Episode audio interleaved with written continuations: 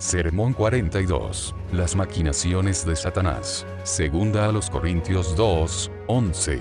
No ignoramos sus maquinaciones. Las maquinaciones mediante las cuales el sutil Dios de este siglo trabaja para destruir a los hijos de Dios, o por lo menos para atormentar a los que no puede destruir, para confundirlos e impedirles que corran la carrera que tienen por delante. Son numerosas como las estrellas del cielo y como la arena que está a la orilla del mar pero me propongo hablar acerca de solamente una de ellas, aunque es ejercitada mediante diversos métodos, con la cual intenta dividir el Evangelio contra sí mismo y que una parte del mismo derribe a la otra. El reino interior de los cielos, que es establecido en el corazón de todos los que se arrepienten y creen en el Evangelio, no es otra cosa que justicia, paz y gozo en el Espíritu Santo. Todo niño pequeño en Cristo sabe que somos hechos partícipes de estos dones en el mismo momento en que creemos en Jesús. Pero estos son solamente las primicias del Espíritu, la cosecha aún no ha llegado. Aunque estas bendiciones son grandes en modo inconcebible,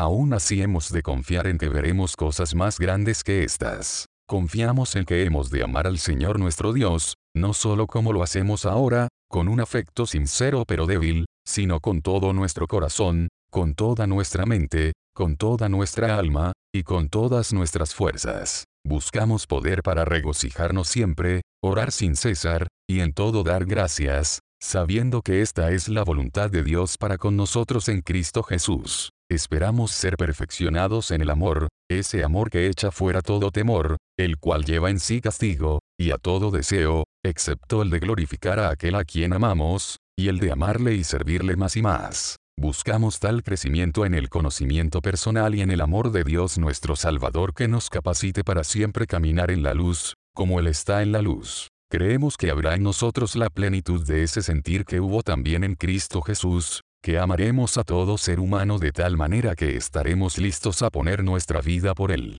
de modo que mediante ese amor seamos liberados de toda ira y orgullo, y de todo afecto maligno. Esperamos ser limpiados de todos nuestros ídolos, de toda contaminación, ya sea de carne o de espíritu, ser salvados de todas nuestras inmundicias, internas o externas, y ser purificados, así como Él es puro. Confiamos en la promesa del que no miente, en que seguramente vendrá el tiempo cuando haremos su bendita voluntad, así en la tierra como en el cielo, cuando nuestra conversación será sazonada con sal, con el fin de dar gracia a los oyentes. Cuando sea que comamos, o bebamos, o hagamos otra cosa, todo será hecho para la gloria de Dios, cuando todas nuestras palabras y hechos sean en el nombre del Señor Jesús, dando gracias a Dios Padre por medio de él. Ahora bien, he aquí la gran artimaña de Satanás, destruir la primera obra de Dios en el alma, o por lo menos impedir su crecimiento mediante nuestra expectativa de una obra aún mayor. Por lo tanto,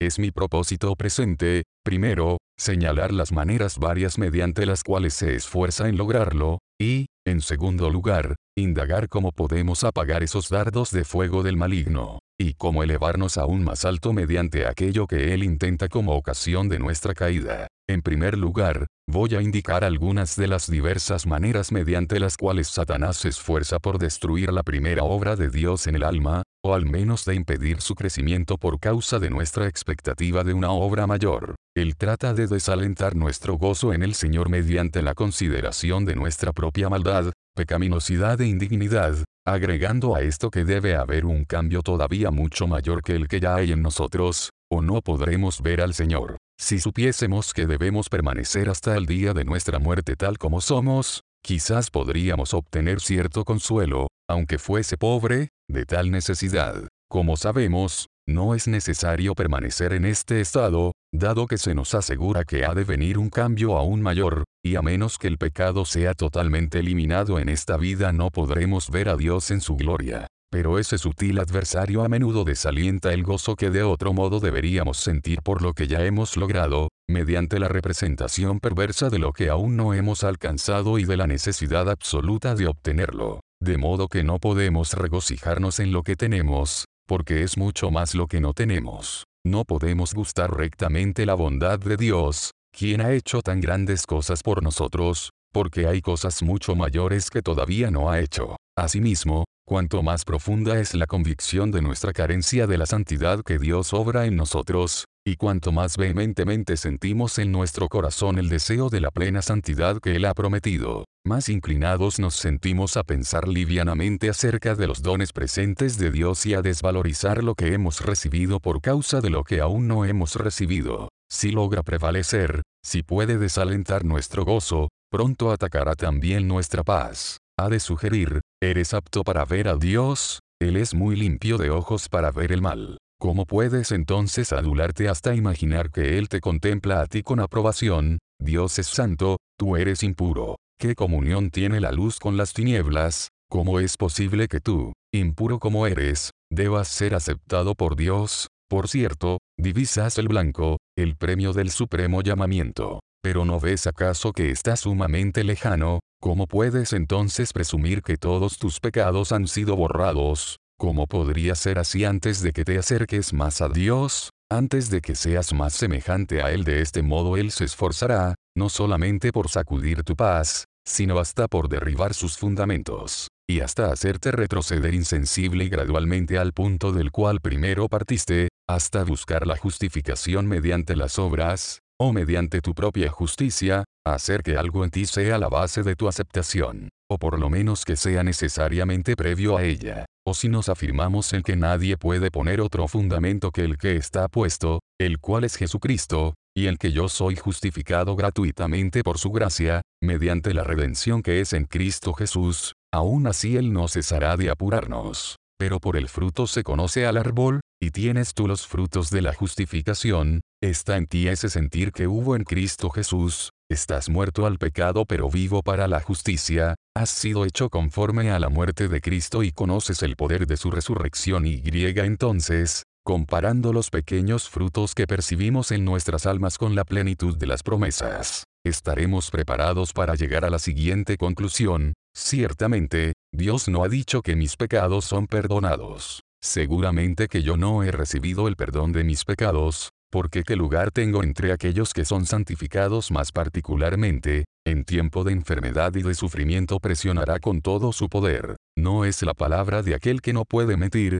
sin la santidad nadie verá al Señor, pero tú no eres santo. Lo sabes muy bien, sabes que la santidad es la imagen plena de Dios. ¿Y cuán lejos está esto? Allá arriba, fuera del alcance de tu vista, no lo puedes comprender. Por lo tanto, todo tu trabajo ha sido inútil. Todo esto lo has padecido en vano. Sin provecho has consumido tus fuerzas. Aún estás en tus pecados y, por lo tanto, a fin de cuentas debes perecer, y así, si tu vista no ha estado fija en aquel que llevó tus pecados. Satanás te traerá nuevamente bajo ese temor de la muerte por el cual estuviste tanto tiempo sujeto a servidumbre, y de esta manera impedirá tanto tu paz como tu gozo en el Señor, si es que no los destruye totalmente. Pero todavía se reserva su obra maestra de sutileza. No del todo contento con vapulear tu paz y tu gozo, llevará sus intentos más lejos todavía, dirigirá su asalto también contra tu justicia. Ciertamente se esforzará por sacudir y por destruir, si le es posible, la santidad ya recibida, utilizando para ello la expectativa de recibir más y de lograr alcanzar toda la imagen de Dios.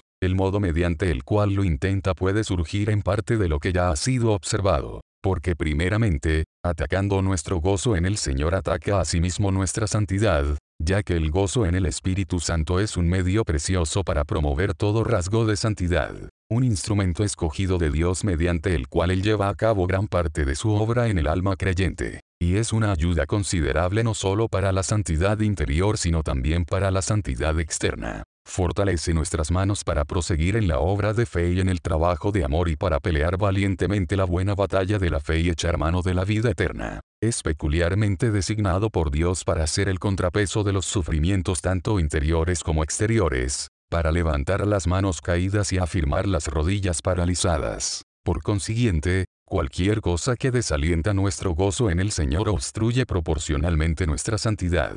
Y, por lo tanto, en la medida que Satanás perturba nuestro gozo impide también nuestra santidad.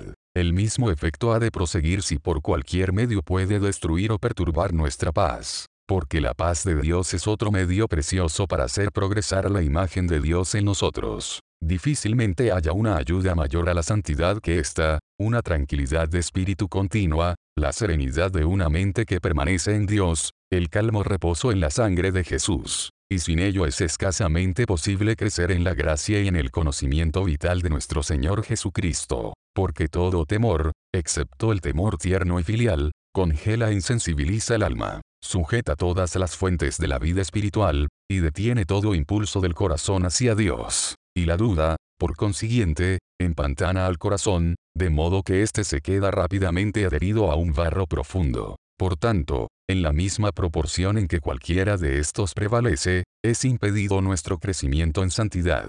Al mismo tiempo que nuestro sabio adversario se esfuerza por hacer de nuestra convicción acerca de la necesidad de un amor perfecto una ocasión para conmover nuestra paz mediante dudas y temores, se esfuerza por debilitar, y aún por destruir, nuestra fe. Estas están, por cierto, inseparablemente conectadas, de modo que deben subsistir o caer juntas. Mientras la fe subsiste, permaneceremos en paz, ya que nuestro corazón se mantiene firme mientras cree en el Señor. Pero si perdemos nuestra fe y nuestra confianza filial en un Dios amante y que perdona, nuestra paz se acabará, al haber sido derrumbado el fundamento mismo sobre el cual se erguía. Y este es el único fundamento de la santidad así como de la paz. Por consiguiente, cualquier cosa que ataca esto, ataca a la misma raíz de toda santidad. Porque sin esta fe, sin el sentimiento perdurable de que Cristo me amó y se entregó a sí mismo por mí, sin esa convicción continua de que, por el amor de Cristo, Dios tiene misericordia de mí, pecador, es imposible que yo pueda amar a Dios. Nosotros le amamos porque Él nos amó primero, y ello en proporción a la fuerza y a la claridad de nuestra convicción de que Él nos ha amado y aceptado en su Hijo. Y a menos que amemos a Dios no es posible que amemos a nuestro prójimo como a nosotros mismos, ni, por consiguiente, que podamos tener sentimientos correctos hacia Dios o hacia las personas. Se deduce, evidentemente, que cualquier cosa que debilita nuestra fe en el mismo grado obstruye nuestra santidad. Y esta es no solamente la manera más efectiva sino también la más completa para destruir toda santidad, siendo que afecta no solamente un sentimiento cristiano cualquiera, una única gracia o fruto del Espíritu, sino que, en cuanto tiene éxito, arranca de raíz toda la obra de Dios. No nos maravillemos, pues, de que el gobernador de las tinieblas de este mundo invierta aquí todas sus fuerzas. Y así lo sabemos por experiencia porque es mucho más fácil concebir que expresar la indescriptible violencia mediante la cual esta tentación es frecuentemente incitada sobre aquellos que tienen hambre y sed de justicia. Cuando al resplandor de una luz fuerte y clara ven por un lado la desesperante maldad de sus propios corazones y por otro la santidad inmaculada a la cual son llamados en Cristo Jesús, por un lado la profundidad de su propia corrupción, de su alienación total de Dios, y por otro la altura de la gloria de Dios, esa imagen del santo a la cual han de ser renovados, muchas veces ya no les queda ánimo alguno, de modo que casi gritarían, para Dios esto es imposible. Están dispuestos a abandonar juntamente la fe y la esperanza, y a desechar aún la confianza mediante la cual han de vencer en todo y hacer todas las cosas mediante Cristo que les fortalece, y por la cual, habiendo hecho la voluntad de Dios, obtendrían la promesa. Y si retienen firmes hasta el fin su confianza del principio, recibirán indudablemente la promesa de Dios, que abarca tanto el tiempo como la eternidad. Pero he aquí otro lazo dispuesto para nuestros pies. Mientras clamamos sinceramente por esa parte de la promesa que ha de ser cumplida aquí, la libertad gloriosa de los hijos de Dios, podemos ser apartados inadvertidamente de la consideración de la gloria que en el futuro será revelada. Nuestra mirada puede ser desviada insensiblemente de aquella corona que el juez justo ha prometido dar a todos los que aman su venida, y podemos ser llevados lejos de la visión de esa herencia incorruptible reservada en los cielos para nosotros. Pero esto también sería una pérdida para nuestras almas y un obstáculo para nuestra santidad porque caminar con la visión continua de nuestra meta es una ayuda necesaria para que corramos la carrera que tenemos por delante. Esto es tener puesta la mirada en el galardón, lo cual en los tiempos antiguos alentó a Moisés a escoger antes ser maltratado con el pueblo de Dios, que gozar los deleites temporales del pecado, teniendo por mayores riquezas el vituperio de Cristo que los tesoros de los egipcios. Ciertamente, de uno más grande que él se dice expresamente que por el gozo puesto delante de él sufrió la cruz, menospreciando el oprobio y se sentó a la diestra del trono de Dios de lo cual podemos fácilmente deducir cuánto más necesaria es la visión del gozo que nos es puesto por delante, de modo que podamos soportar cualquier cruz que la sabiduría de Dios coloque sobre nosotros y avancemos mediante la santidad a la gloria. Pero mientras vamos alcanzando esto, como también la gloriosa libertad que le es preparatoria, podemos estar en peligro de caer en otra trampa del diablo, mediante la cual intenta hacer caer en un lazo a los hijos de Dios. Podemos afanarnos tanto por el día de mañana, que descuidemos el progreso de hoy. Podemos esperar de tal manera el amor perfecto que no usemos aquel que ya ha sido derramado en nuestros corazones. Y no han faltado ejemplos de quienes han sufrido enormemente por esta causa. Estaban tan poseídos por lo que esperaban recibir más allá que descuidaron totalmente lo que ya habían recibido. Con la expectativa de tener cinco talentos más, enterraron bajo tierra su único talento. De esta manera el sutil adversario de Dios y del humano se esfuerza por anular el consejo de Dios dividiendo al Evangelio contra sí mismo, haciendo que una parte de él derribe a la otra, mientras que la primera obra de Dios en el alma es destruida por la expectativa de su obra perfecta. Hemos visto varios de los medios con los cuales intenta esto, suprimiendo y secando, si puede, las fuentes de la santidad, pero asimismo hace esto haciendo de tal bendita esperanza la ocasión de un humor impío. Así, cuando nuestro corazón está anhelante y sediento por todas las grandes y preciosas promesas, cuando suspiramos hondamente por la plenitud de Dios, como el siervo brama por las corrientes de las aguas, cuando nuestra alma prorrumpe en ferviente deseo, porque las ruedas de sus carros se detienen, Él no pasará por alto la oportunidad de tentarnos a que murmuremos contra Dios usará toda su fuerza y toda su sabiduría para que, si por acaso en un momento hemos bajado la guardia, seamos incitados a reprocharle al Señor que demore tanto su venida. Al menos obrará para excitar cierto grado de inquietud e impaciencia, y quizás de envidia, hacia aquellos que creemos que ya han alcanzado el premio de nuestro supremo llamamiento. Él bien sabe que, dando lugar a cualquiera de estos sentimientos, estaremos demoliendo lo mismo que quisiéramos construir. Y prosiguiendo de esta manera tras la santidad perfecta llegamos a ser más impíos que nunca antes. Por cierto, existe el gran peligro de que nuestro postrer estado venga a ser peor que el primero, como aquellos de los cuales el apóstol habla con las terribles palabras, porque mejor les hubiera sido no haber conocido el camino de la justicia, que después de haberlo conocido, volverse atrás del santo mandamiento que les fue dado, y de esto espera cosechar otra ventaja, aunque sea dando mala fama a un buen camino. Sabe cuán pocos son capaces de distinguir, y muchos no tienen ganas de hacerlo,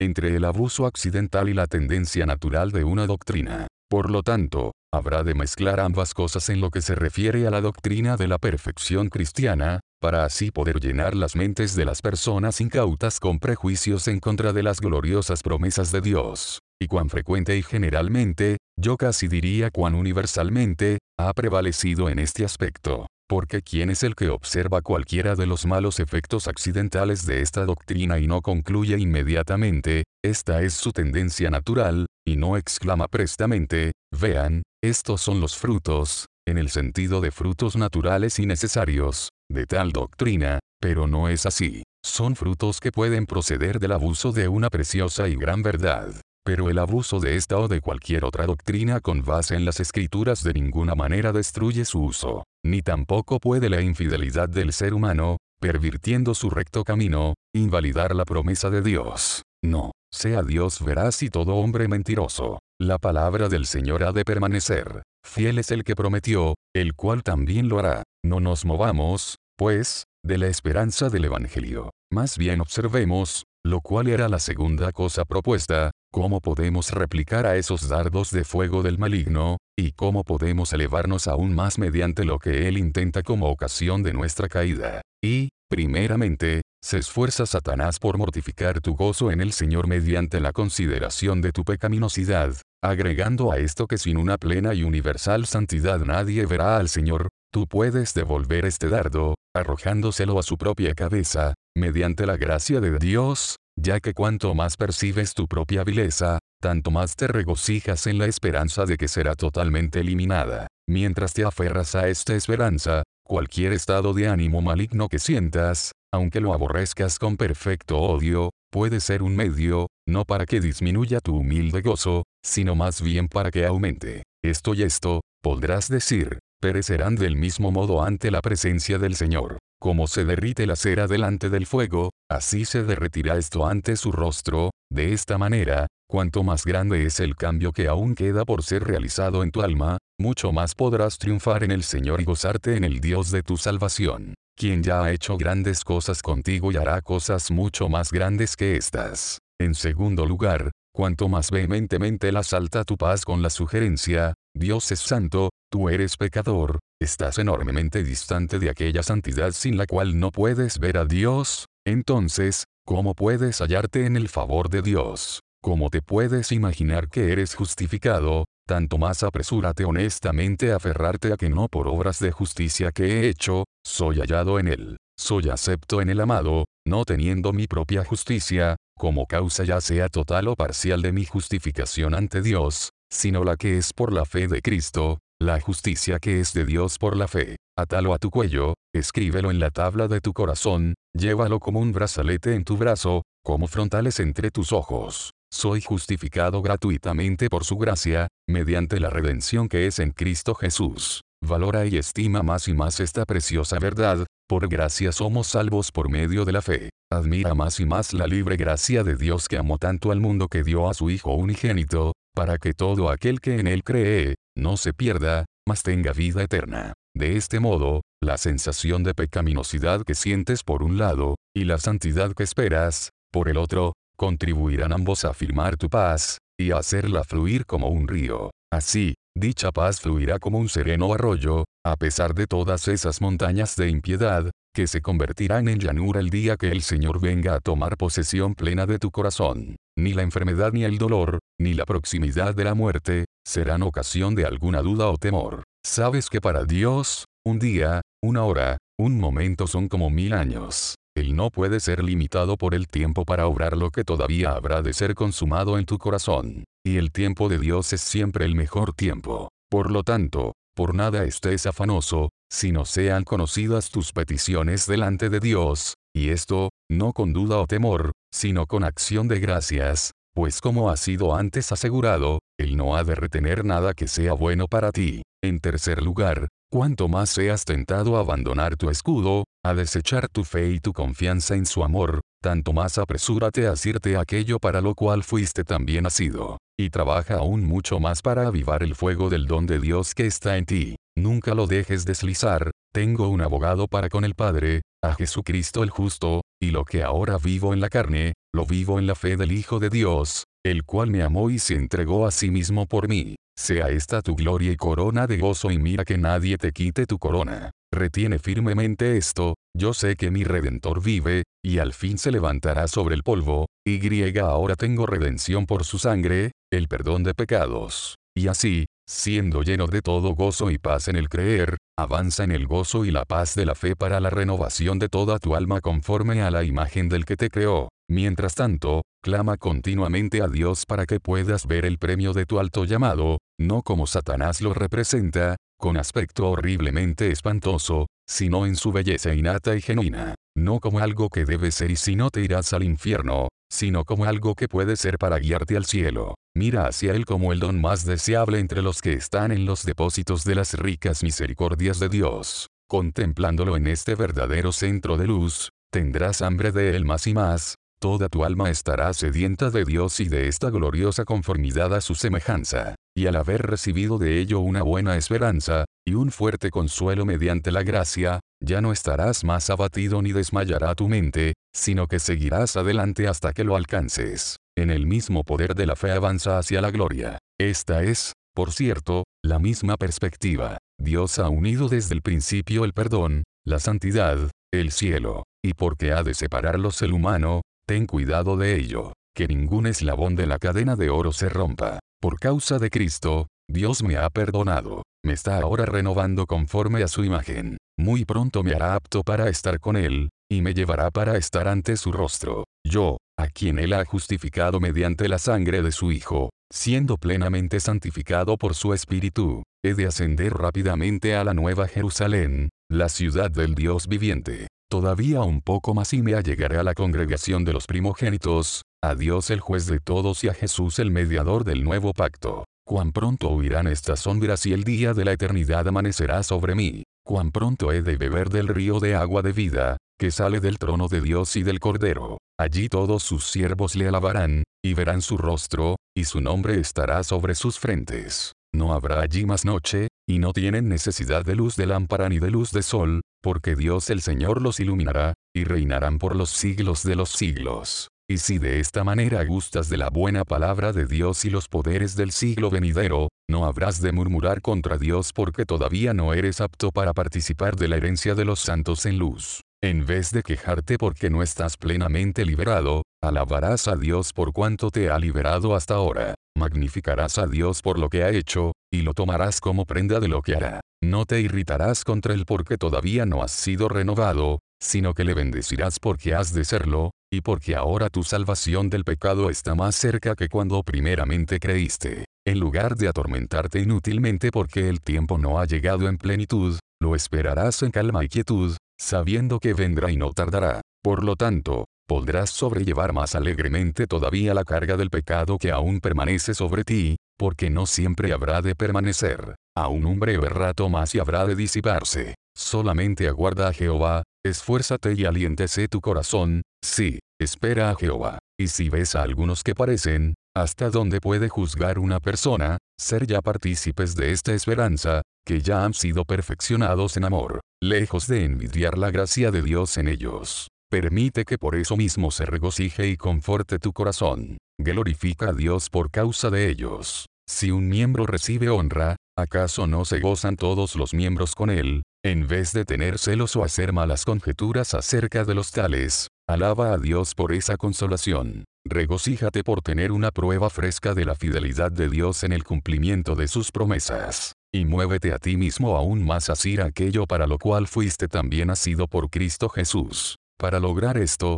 aprovecha bien el tiempo. Mejora el momento presente. Usa de toda oportunidad de crecer en la gracia o de hacer el bien. No permitas que la idea de recibir mayor gracia mañana te haga desatender el día de hoy. Ahora tienes un talento. Si esperas otros cinco, mucho más has de mejorar el que tienes. Cuanto más esperes recibir en el más allá, más trabaja por Dios ahora. Basta a cada día su propia gracia. Dios está derramando ahora sus beneficios sobre ti. Ahora apruébate a ti mismo como fiel mayordomo de la gracia presente de Dios. Sea lo que sea el día de mañana, pon toda diligencia hoy en añadir a tu fe valor, templanza, paciencia, bondad fraternal y el temor de Dios, hasta que alcances ese amor puro y perfecto. Que ahora estas cosas estén en ti y abunden. No seas ocioso ni sin fruto. De esta manera te será otorgada entrada en el reino eterno de nuestro Señor Jesucristo. Finalmente, si en el tiempo pasado has abusado de esta bendita esperanza de ser santo como Él es santo, por tanto no la deseches todavía, que cese el abuso y permanezca el uso. Úsala ahora, para la mayor gloria de Dios y para provecho de tu propia alma. Con fe firme, en calma y tranquilidad de espíritu, en plena seguridad y esperanza, regocijándote siempre más por lo que Dios ha hecho, ve adelante a la perfección, creciendo diariamente en el conocimiento de nuestro Señor Jesucristo, avanzando de fortaleza en fortaleza, en resignación, en paciencia, en humilde acción de gracias por lo que has alcanzado y por lo que habrás de alcanzar. Corre la carrera que tienes por delante, puestos los ojos en Jesús, hasta que mediante el amor perfecto entres en su gloria.